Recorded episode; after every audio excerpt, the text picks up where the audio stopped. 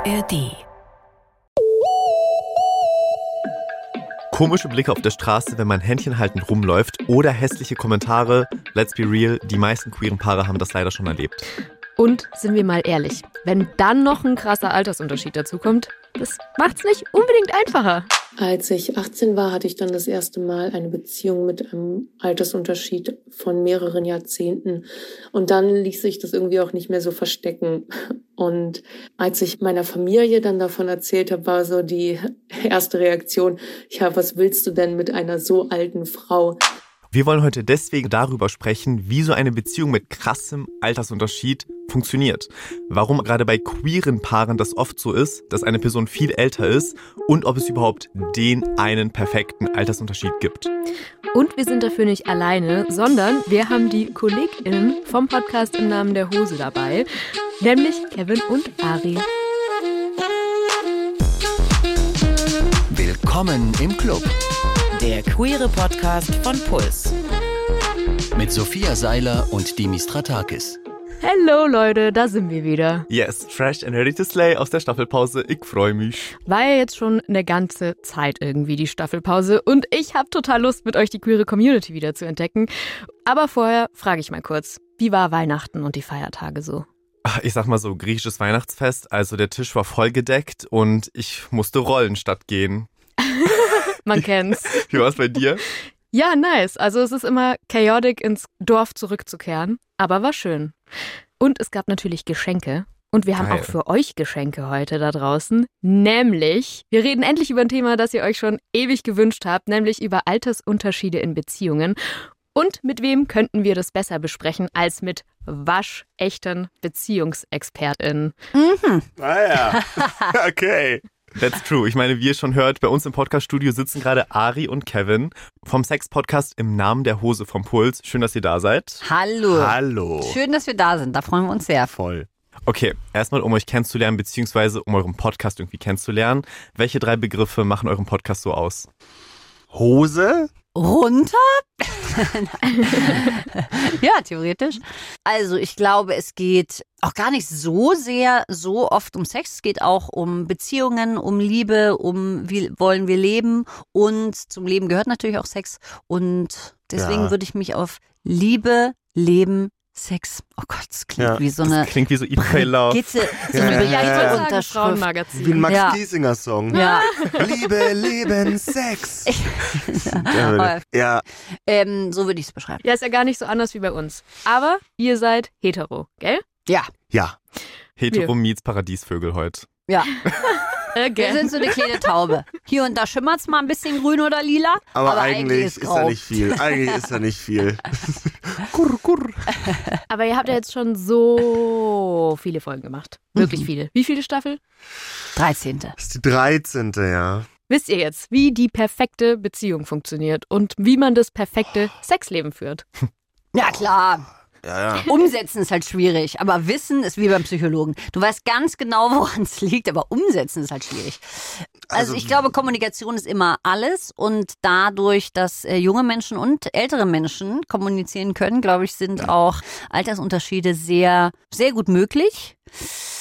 Wir haben aber auch ein paar Folgen über Altersunterschiede gemacht und ich sag mal so, diese Lebenswelten, die müssen halt zusammenpassen. Und da kann es schon mal haarig werden. Sowohl die Lebenswelten als auch dieses gesellschaftliche Stigma. Also wir haben zwei Folgen gemacht. Einmal hatte das Pärchen einen Altersunterschied, da war sie so 30 und er ging so auf die 60 zu, glaube ich. Mhm. Und beim anderen war sie 19 und er aber auch schon weit über 50. Beide haben sehr gelitten, was Kollegen sagen, was Familie sagen und so. Und aber gerade dieses zweite Pärchen, wo sie erst 19 war, das war schon wirklich schwierig. Völlig Mhm. unterschiedliche Leben gelebt. Das ist auch Ähm, super interessant, was das für Typen waren. voll, also ich ja. sag jetzt mal nicht, welche Beziehung, aber bei der einen hast du gedacht, ey, ihr habt euch echt gefunden und es ist Ja. super gemein, wie die Gesellschaft mit euch umgeht. Voll. Und bei den anderen dachtest du dir, ich finde richtig schön, dass ihr euch gefunden habt, aber lasst sie doch auch mal was sagen. Mhm. Das wird heute spannend, weil ihr bringt uns quasi so diese Heteroperspektive mit und habt auch, wie ihr es gerade schon genannt habt, so bestimmte Insights, die ihr erfahren konntet. Übrigens, die zwei Podcast-Folgen, Leute, hört euch die gerne an, gibt's überall, wo es Podcasts gibt und vor allem in der ARD Audiothek. Würdet ihr aber jetzt sagen, dass es so einen bestimmten Altersunterschied gibt, den ihr so als perfekt plakatieren würdet? Nee, Nee. glaube ich nicht. Glaube ich tatsächlich nicht. Ich glaube, es ist. Äh, Es gibt Kann- einfach und schwer vielleicht. Genau, es kann schwierig werden, wenn zum Beispiel die Frau dann so sechs, sieben, acht, neun, zehn Jahre älter ist und dann schon so in die 30er kommt und der Mann, also wenn ich jetzt über Hetero-Beziehungen rede, so in den 20ern noch feststeckt, weil dann ist bei vielen Frauen ja doch irgendwie Kind, innere Uhr oder nicht und bla bla bla und häuslich werden oder beziehungsweise zusammenziehen. Wenn man dann noch in so einer WG-Konstellation ist, ich glaube, das kann schwierig werden und alles, was so über 20 Jahre ist, da kommt dann eben das Tabu, also das gesellschaftliche Stigma, glaube ich, einfach ins Spiel. Ich glaube, es geht eher nur darum, mit den Lebenswelten, will ich Kinder, will ich keine Kinder. Und am Ende, glaube ich, geht's raus, wie sehen wir zusammen aus. Deswegen, glaube ich, gibt es einen einfachen Altersunterschied von, ich sag mal, 0 vielleicht bis 10, wo man es nicht so richtig merkt. Und ab dann, wenn man es richtig merkt, Ja, wird es ja. halt von außen anstrengend. Mhm. Und dann, glaube ich, kann sich das auf die Genau. Beziehung auswirken. Es gibt da auch von einer Serie, How I Met Your Mother, so eine Faustregel. Vielleicht erinnert ihr euch da noch dran. Oh Mann, richtiger Millennial-Take. Also, ihr habt so euer Alter, das muss man durch zwei teilen, Mhm. plus sieben. Mhm. Das wäre bei mir 20 und das ist die unterste Altersgrenze, die ich daten sollte. Das ist so albern. Aber ja, also das ist so geil. Achso, jetzt haben wir übrigens eine Grenze. Wer hat sich das ausgedacht? Barney Stinson. Okay, das klingt gut. Es klingt nach Barney. Ja, wirklich. Ich habe da natürlich jetzt vor der Folge so ein bisschen in meinem Hirn gekramt, was so der krasseste Altersunterschied war. Ich war da so 16 und die war 23 und das wäre ja nach der Regel noch da drin, aber Ja, jetzt schon- inzwischen denke ich mir oft heavy. Also, weil Hm. die Person hatte halt schon so ein Auto, die hatte einen Job, die hatte irgendwie Die war vor allem volljährig. die war vor allem volljährig. Und ich ging halt zur Schule, hatte kein Auto, war so bei meinen Eltern zu Hause. Also es ist dann einfach schon ähm, Anderes Ja. Leben. voll ein anderes Ja. Leben. Wie ist es bei euch, wenn man jetzt so bei euren Dating-Experiences zurückschaut? Hattet ihr mal so Dates mit Leuten, wo schon Also, so der Altersunterschied bemerkbar war? Meine Ja. größte Altersunterschiedsbeziehung ist Ari auf jeden Fall. Mhm. Nee, Stimmt, warte. Ja, äh, acht Jahre. du auch. Ja, ja. Jahre. Also ich hatte mal so einen Drei-Jahres-Unterschied. Da war sie drei Jahre älter als ich. Und da war es eben gar nicht mal so einfach, weil dann war ich 22 und sie dann schon 25 und wurde 26 Mhm. und irgendwie wollte die da schon einen Schritt mehr gehen. Also ich kam da gefühlt aus dem Abi und war extrem dumm noch und, und sie war dann schon so mit Zusammenziehen und so und da gab es immer so wieder so Clashs, dass ich einfach noch nicht weit genug war für ihr Tempo. Es hat dann auch obviously nicht gehalten. Ach geil, ich wollte gerade scherzend sagen, ja, also es waren schon drei Jahre, weil ich drei Jahre ist ja kein Altersunterschied. Genau, Ist- da kommt wieder das Ding, Ja. wann findet Genau. es statt? Genau. ist eigentlich total. kein krasser Altersunterschied. Das war viel charakterlich auch und eben Mhm. genau, was Dimi sagt, eben der Zeitpunkt. Ihr? Ja, bei mir war das so, als ich so 18 war, als ich in Neuseeland war, habe ich halt einen Typen kennengelernt und ich glaube, der war so um die 25. Ich fand so, das ging, aber man hat schon auf jeden Fall gemerkt, so, okay, er hat andere Erfahrungen schon gemacht als ich, weil ich hatte zu dem Zeitpunkt keine Erfahrungen gemacht, aber es hat dann alles gut funktioniert, also wir haben das auch voll offen angesprochen und so. Aber wenn ich jetzt zurückschaue, bin ich schon so, okay, krass, ich war schon so ein Baby-Gay. Hm. Oh. Ja, beim Sex ist es natürlich auch ein Ding. Das stimmt. Voll. Und er wusste auch dann so, wie es läuft und so. Ja, ja, klar. Hat das Ganze aber dann auch ganz gut angeleitet und ne, also wir haben uns voll Zeit genommen und es war Ja. auch alles cute. Es war nicht so, dass man gedrängt wird in irgendeine Situation oder Mhm. so. Mhm. Aber ich würde jetzt einfach mal zusammenfassen und sagen, diese Formel von How Met Your Mother ist Blödsinn. Mhm. We don't take that. Uns ist aber aufgefallen, dass vor allem in homo- und bisexuellen Beziehungen der Altersunterschied generell viel krasser ist Mhm. als bei Hetero-Beziehungen. Ist mir auf der Straße auch aufgefallen. Ich habe mich gefragt, ist das meine selektive Wahrnehmung oder ist es Mhm. wirklich so? Gut, dass du jetzt die Antwort lieferst. Also ich habe mir tatsächlich eine Statistik angeguckt und vielleicht kurz vorab, es ist, wie es leider so oft ist, wir haben halt irgendwie eine Statistik zu so, wie du schon gesagt hast, bisexuellen und Homopaaren, aber keine zu zum Beispiel genderqueeren Paaren. Aber jetzt mal die Frage an euch, Oh. bevor ich hier das Geheimnis lüfte. Was glaubt ihr, wie groß ist der Anteil an queeren Paaren, die einen Altersunterschied von über zehn Jahren haben? Hm. Schwierige Frage. irgendwie fühle ich 27. Ja, ich hab war, ich war bei Gefühl, das ist 30, ich- aber ich sag dann einfach mal ganz confident 33 Prozent. Das wäre echt 27 finde ich auch sehr viel. Viel. wär echt viel. Okay, ja, also tatsächlich liegt ihr beide sehr nah. Mhm. Es sind nämlich 25 Prozent. Ah, also das ist echt jedes, viel. ja, Mhm. jedes vierte Paar laut dem Viertel. Statistischen Ja. Bundesamt. Ich habe noch eine weitere Frage. Und zwar, wie sieht die Hetero-Variante aus? Was glaubt ihr? Wie viele Viel Heteropaare weniger. haben einen Viel größeren weniger. Unterschied? Sieben. Boah, haben wir wahrscheinlich auch schon mal irgendeine Statistik gehabt. Nee, ähm, acht- also 8,7. mh, über zehn Jahre. Mhm. Ah, vielleicht gerade so zweistellig, aber vielleicht auch nicht. Ich, ich sag mal elf. Tatsächlich nicht. Es sind 6 Prozent. Ja. Krass, Echt oder? doch mal bei den sieben geblieben. Ja, ja es ist echt krass. Also ich hoffe, wir erfahren gleich, woran es liegt. Ich habe so ein bisschen so eine Vermutung, aber es ist schon auffällig, ey. Also Mhm, krass, oder? ein Viertel zu sechs Prozent ist ja Wahnsinn. Mhm. Da habe ich mal eine Frage. Und zwar, wie ist es denn in der queeren äh, Community, wenn es so oft vorkommt? Wird es dann weniger stigmatisiert oder ist es dasselbe wie bei uns? Boah, es Hm. wird weniger stigmatisiert, oder? Ich finde, es ist schon so mehr Teil der Community. Also man ist jetzt nicht so verwundert, sage ich mal. Wir haben Hm. übrigens auch nach euren Erfahrungen aus der Community da draußen gefragt und daraufhin hat sich Joe gemeldet. Joe heißt eigentlich anders, aber sie hat uns erzählt, wie es ihr damit ging, als sie gemerkt hat, dass sie auf Frauen steht, die super viel älter sind als sie. Ich hatte dann erstmal mit 15 und 16 jeweils Beziehungen mit Frauen, die nur wenige Jahre älter gewesen sind als ich. Und trotzdem hatte ich immer wieder auch in meiner Jugend Dates mit Frauen, die 10 oder 15 Jahre älter gewesen sind als ich. Und ich fand es einfach schön, andere Gespräche führen zu können. Die waren so viel weiter in ihrem Leben und wussten irgendwie schon mehr, was sie wollen. Und man konnte sich auf einer ganz anderen intellektuellen Ebene begegnen.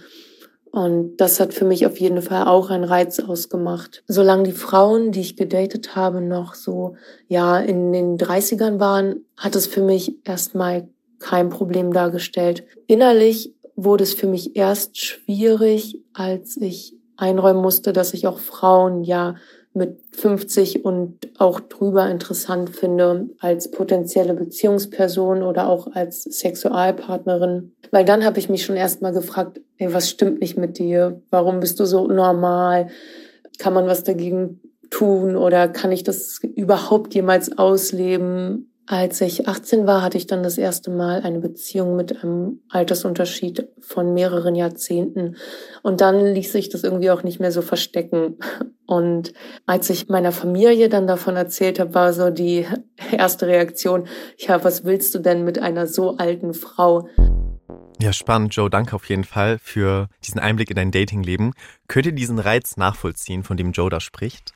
Also habe ich nicht, aber kann ich schon. Ich kann mir auch irgendwie vorstellen, woher aber diese Gedanken kommen, weil ich glaube, die hängen auch damit zusammen mit Gedanken, die man hat, wenn man checkt, wow, ich bin nicht hetero, heißt, bin ich unnormal, Genau. bin ich gut genug, Also bei mir kommen da gerade richtige Coming-out-Flashbacks hoch, weil man Ja. sich dann denkt so, oh fuck, Alter, wie sage ich das jetzt meinen Eltern und meinen Friends und so, wie führt man diese Leute zusammen? Das ist irgendwie schon ein Clash. Voll. Und ich glaube, wie auch bei Sexualitäten, schwirren auch bei Beziehungen mit großen Altersunterschieden viele Vorurteile im Kopf rum. Hm. So, let's be real. Ich glaube, es ist auch hart so, wenn man in so einer Beziehung ist, dann rauszugehen und das zu präsentieren. Weil es gibt auf jeden Fall die Blicke und es gibt auch die Leute, die dann zu einem sagen, ey, hast du irgendwie Daddy- oder Mommy-Issues? Hm. So, also die das direkt dann irgendwie darauf schieben. Also das Vorurteil gibt's, aber gibt es das auch bei Heteropaaren? Ja, Ich total. glaube schon, ja. Ja. Die ähm, Personen, die wir da interviewt haben auch, vor allem die Mhm. 19-Jährige, da war sofort immer Daddy-Issue, Daddy-Issue und die hat sogar selber gesagt in unserer Ja. Folge, dass sie glaubt, sie hatten auf eine Art Ja. ein Daddy-Issue. Ne? Mhm. Also es ist oft so ein Stempel, den die Leute ein bisschen draufdrücken. Vielleicht stimmt's auch manchmal so ein bisschen. Also die war schon dann das Daddy-Issue-Girl und er war so der alte Sack, der ja hätte sich auch einen Porsche kaufen können, aber hat sich halt eine, ein, ein junges Girl gesucht. So. Das, das fand ich super interessant. Wenn meine Partnerin mir sagen würde, ja, ich habe ein Daddy-Issue und ich bin der Typ dazu, würde ich denken, ach, ach, de- deswegen? Geht's hier um mich oder nicht? Aber er hatte da gar nicht so viel. Nö, der war so, äh, okay. Ja, gut. Also klar, das gibt's da auf jeden Fall auch. Und die kämpfen, glaube ich, alle, diese Menschen, erstmal damit, das nach außen zu tragen. Das ist auch bei dem Pärchen super schwierig natürlich. Ne? Mhm. Also die Eltern von ihr kommen nicht so wirklich auf ihren Freund klar und die sind seit Jahren schon zusammen und wohnen zusammen und so. Mhm. Krass. Wir haben uns natürlich auch gefragt, ob die Mummy- und Daddy-Issues auch eine Rolle spielen bei queeren Beziehungen und haben uns da einen Experten rangeholt. Und zwar Christopher Knoll. Der ist Psychologe im Sub in München. Das ist ein Beratungszentrum für schwule und queere Männer. Und wir haben eben an ihn mal die Frage weitergegeben, ob an diesen Mythos der Daddy- und Mummy-Issues was dran ist. Ist natürlich auch wahr, dass es so Bilder, vielleicht auch erotische Bilder von älteren und reiferen Männern und Frauen gibt. Dass es natürlich auch so eine Verbindung gibt von einem gefestigteren sozialen Status von älteren Männern und Frauen. Dass es natürlich ganz klar Bilder gibt von äh, Jugend und Schönheit, dass einen älteren Mann oder eine älteren Frau an einem Partner oder einer Partnerin reizen könnte. Wo ich nicht so sehr ziehe, auch als Psychologe nicht so sehr ziehe, sind diese küchenpsychologischen Geschichten von, ähm, dass es da irgendwie ein Vater- oder ein Mutterthema gibt, was dann aufgearbeitet wird. Das erklärt ganz, ganz sicher nicht die große Zahl oder die Mehrheit dieser Fälle. Okay, ja, I see. Also so wirklich eine Erklärung scheinen jetzt Mummy- und Daddy-Issues nicht zu sein. Zumindest nicht in jeder Beziehung, wo ein krasser Altersunterschied besteht.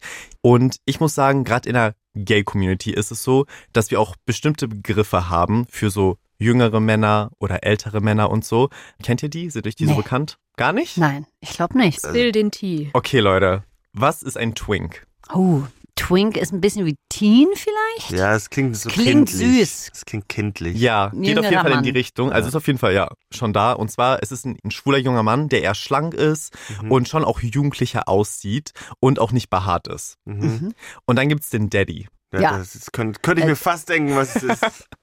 Ja, ein Na, Daddy so ist, ein Herbert. ja, ein Daddy könnte ein Herbert sein. Ja. So ein älterer, schwuler Mann, behaart und genau, gerade im Dating-Kontext spricht man halt dann darüber. Zum Beispiel ein Twink datet gerade einen Daddy. Es gibt noch andere Begriffe. Bear, oder? So, Bear gibt's auch. Es gibt Twunks, es gibt Hunks, es gibt Otter. Leute, ich glaube, wir müssen eine eigene Podcast-Folge dazu machen Wirklich eigentlich. Ja. so. Ja. Kennt ihr. Troy Ja. Sivan? Ja. Stimmt. Ja. Der ist so, glaube ich, Ah ja, Para okay. Parade-Twink. Na Wie, wie sieht er, was macht er? Musik, Musik, so ein blonder, dünner, dünner, schmaler. schlachsiger, weißer, Ja. hübscher, Ja, kantiges ja, ja, Gesicht. ja.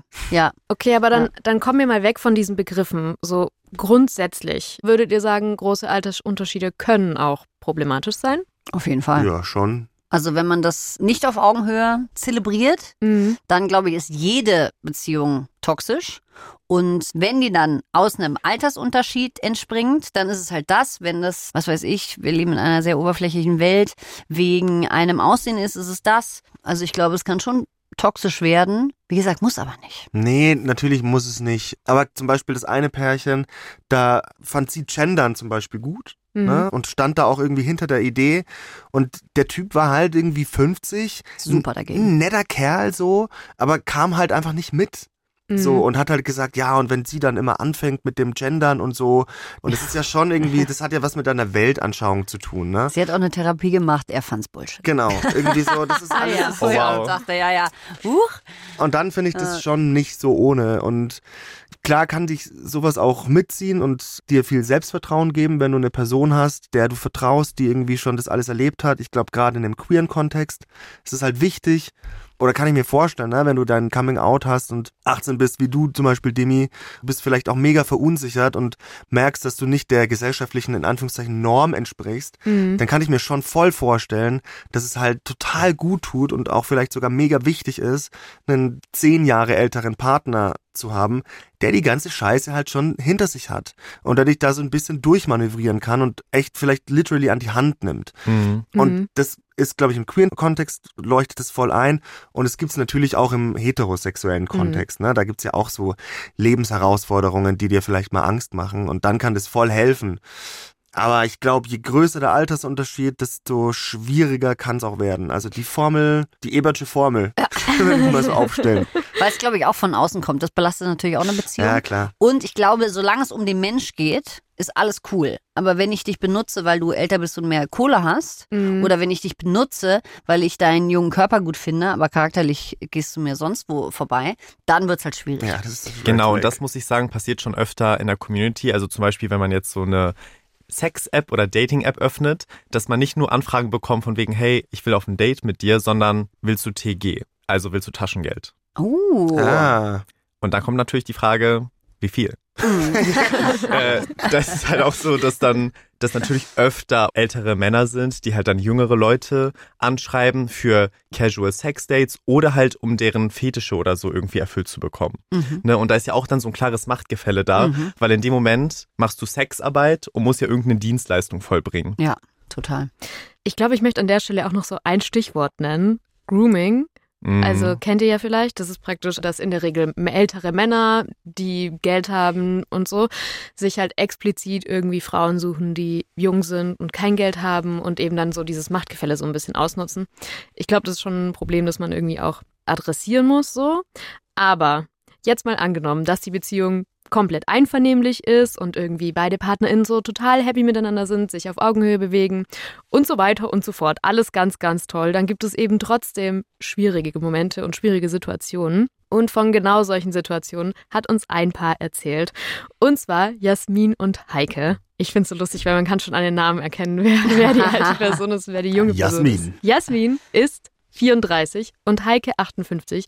Und die beiden haben uns erzählt, was ihnen so manchmal für Steine in den Weg gelegt werden durch den Altersunterschied. Was uns auch immer wieder passiert und vor allem für meine Frau sehr belastend ist, ist, dass eben immer wieder die Frage kommt, so, ah, seid ihr Mutter und Tochter? Oder dann die Frage eben an mich gerichtet, obwohl sie daneben steht, so, ah, bist du heute mit deiner Mama da? Wenn ich eben zum Beispiel irgendwo bin, wo ich jemanden schon kenne, aber sie eben noch nicht. Oder wir jemanden auch ganz neu kennenlernen, dann kommt eben auch öfters diese Frage. Und das halt, obwohl wir uns überhaupt nicht ähnlich schauen. Und ähm, ja, das ist einfach sehr belastend für Heike, vor allem sehr unangenehm. Boah, das kann ich mir vorstellen. Auch so richtig nervig, ne? So, du kommst irgendwo hin und das erste, was du machen musst, ist dich erstmal zu erklären. Was? So, wer ist die Person neben dir? Und wenn du Kacke. so irgendwelche weirde Blicke bekommst, weißt du nicht, werden wir gerade komisch angeschaut, weil wir queer sind? Oder wegen dem Altersunterschied? Oder ist es beides? Jetzt haben wir aber an dieser Stelle noch immer nicht geklärt, warum diese Altersunterschiede gerade bei queeren Couples so ein Ding sind. Wir haben ja schon gesagt, Mami-Daddy-Issues sind's eher nicht. Aber eine Begründung, die ich auch immer wieder gehört habe, ist, dass eben der Datingpool super viel kleiner ist. Was meint ihr? Für wie plausibel haltet ihr als die queer Dating-ExpertInnen da drüben diese Erklärung? Boah, das, da weiß ich nicht. Also ich weiß ja nicht, wie groß der Datingpool ist und wie Zwei groß. zwei groß. naja, je weniger Fische in einem Teich schwimmen, desto variabler musst du auch bei der Auswahl der wenigen Fische sein. So, sag ich mal. Also, Also das macht rein statistisch wahrscheinlich sogar Sinn, aber keine Ahnung. Also ich habe lesbische Bekannte, sage ich mal, und die klagen schon darüber, dass man, ähm, weil ich habe mich mit denen unterhalten über gibt's Ghosting, ne? Und haben die gesagt, ja, es wäre gut, wenn du dich in unserer Community sehr gut benimmst, weil alle kennen alle. Also du kennst immer deine Ex-Freundin, Ex-Freunde kennen auch Ex-Freunde. Du warst mit einer Ex-Freundin mal zusammen von einer anderen Ex-Freundin. Also irgendwie dachte ich mir, boah, der Pool ist aber wirklich klein. Das könnte ich mir eventuell schon vorstellen, aber ob deine Gefühle auch diesen Pool respektieren, das ist natürlich eine andere Sache. Also wenn Mhm. Jasmin und Heike sich getroffen haben, dann ist es ja nicht, ja, ich habe schon alle durch, Heike, was was ist denn jetzt mit dir? So ist es ja dann nicht, sondern ja, wir haben uns verliebt. Das ist ja dann wurscht, ob da neben drei oder 15 Leute stehen. Ja. True. Aber ich bin ehrlich, ich persönlich empfinde Queer Dating schon als ein Struggle. Mhm. Und ich wohne in einer Großstadt, wo schon mehr Leute geoutet sind und schon mehr Leute bereit sind zu daten. Und es ist ja ganz anders in so Kleinstädten oder Dörfern, ne? So, da Mhm. verstecken sich ja viel mehr Leute und so. Und selbst in Berlin, wo man denkt, okay, ja, es ist ja voll mit Queers und so, ist es so, dass es ein Struggle ist, weil die Leute entweder nichts Festes suchen oder die sind in einer offenen Beziehung und wollen einfach nur so eine dritte Person, die mal so ein bisschen zum Mingeln vorbeikommen kann oder so. aber so richtig was Festes zu finden, ist schon schwer. Wir haben aber nochmal diese selbe Frage weitergegeben und zwar wieder an Christoph Knoll, dem Psychologen. Er hat nämlich noch eine Idee, wieso queere Paare öfter einen großen Altersunterschied haben.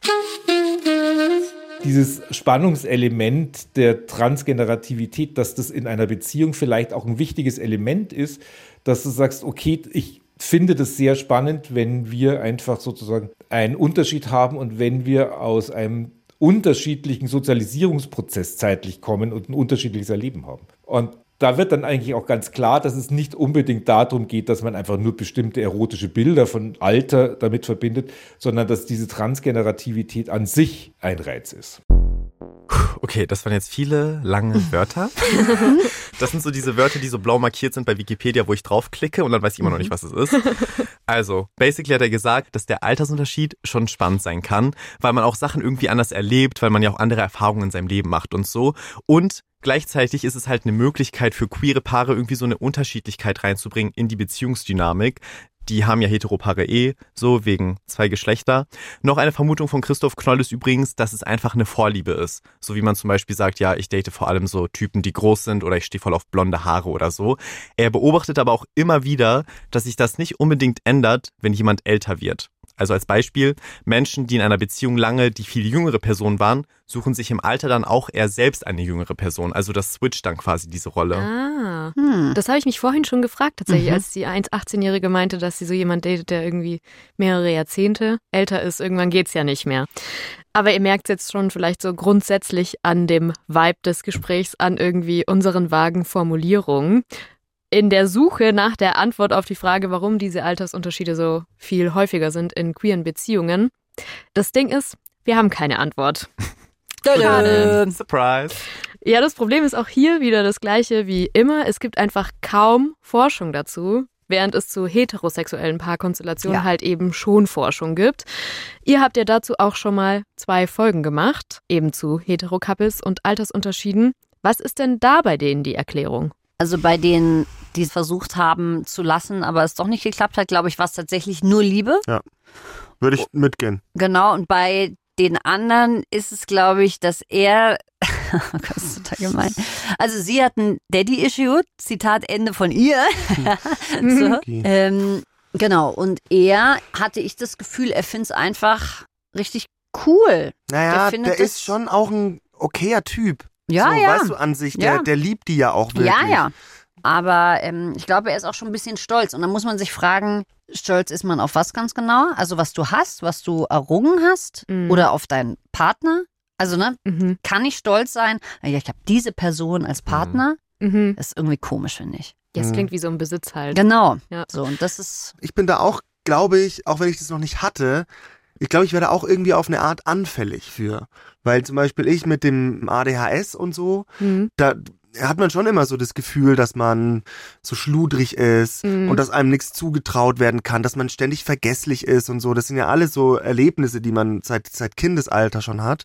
Und deswegen glaube ich, hätte ich da dadurch das psychologische Gefühl, dass ich ja doch irgendwie so voll Schritt halten kann mit jemandem, die super reif ist. Mhm. Ähm, ne, wisst ihr, was ich meine? Dass Ja, ich ja, da irgendwie, voll. dass ich da doch irgendwie voll der zutrauliche, stabile Charakter sein kann. Mhm. Also ich glaube, so, ich dachte, ich bin vergesslich. Und alte Menschen sind auch vergesslich. Ja, oder so. Augenhöhe betrifft. Also damit will ich sagen, ich glaube, es gibt einfach auch schon so Mikro, ich sag's jetzt mal, Trigger, Mhm. die irgendwie dann einen Fit ergeben Mhm. und dann kommt es zu so einer Beziehung Mhm. und dann ist es kein Kink und dann ist es auch keine Vorliebe, sondern dann ist es irgendwie, irgendwas in dir springt da einfach drauf Mhm. an. Und Am Ende ist es ja das, was zusammenzieht. Ja. Verlieben musst du dich ja immer noch. Ja, genau. Ne? Und die, die Trigger, die dich zusammenziehen, das kann ich mir schon vorstellen, dass da jedes Alter so seine.